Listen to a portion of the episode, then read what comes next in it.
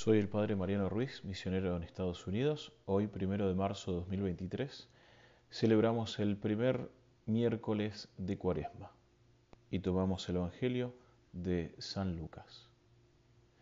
En aquel tiempo la multitud se apiñaba alrededor de Jesús y comenzó a decirles, la gente de este tiempo es una gente perversa. Pide una señal, pero no se le dará más señal que la de Jonás.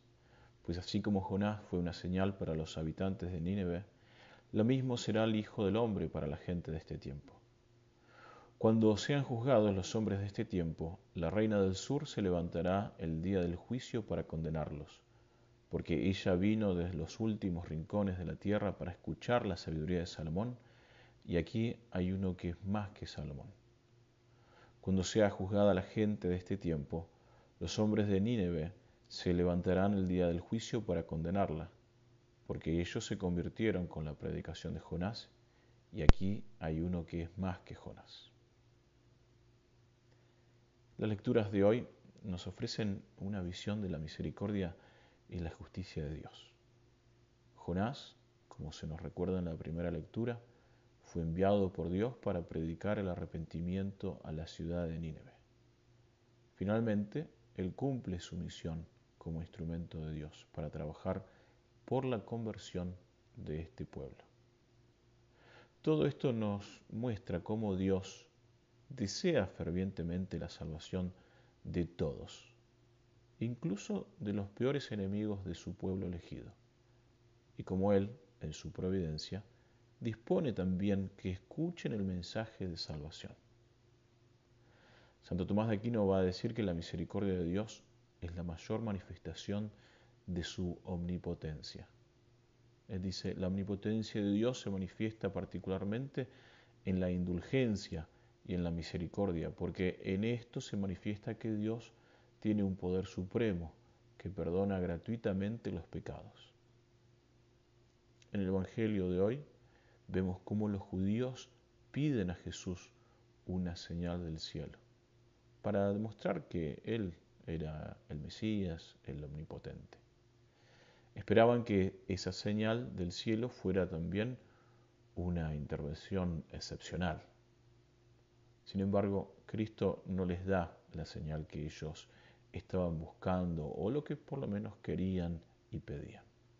En el plan de Dios, la señal que Cristo da está diseñada para que para hacer una prueba que le dé conclusión a todas las dudas que ellos tienen. Es la señal de Jonás.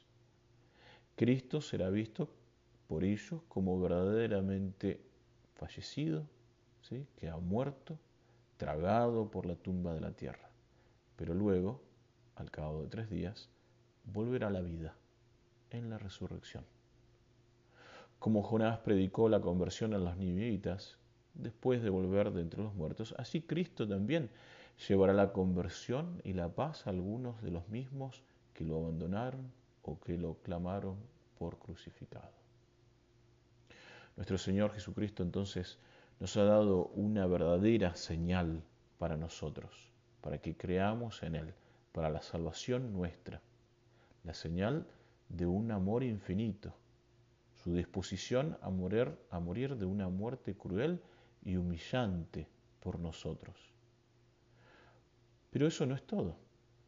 Incluso se nos da a través de su palabra, la palabra del Evangelio, y también se nos da cada misa en su cuerpo y su sangre en la Eucaristía. Por nuestra parte, nosotros tenemos que aceptar la misericordia de Dios.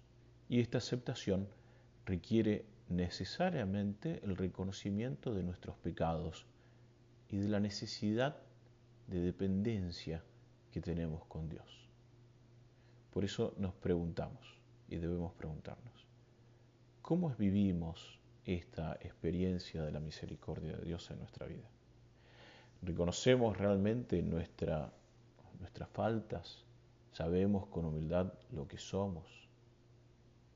Pidamos entonces hoy, a través de la intercesión de nuestra Madre Santísima, la gracia de una verdadera conversión para aprovechar realmente este tiempo de cuaresma para volver a Dios y no dejarlo nunca más.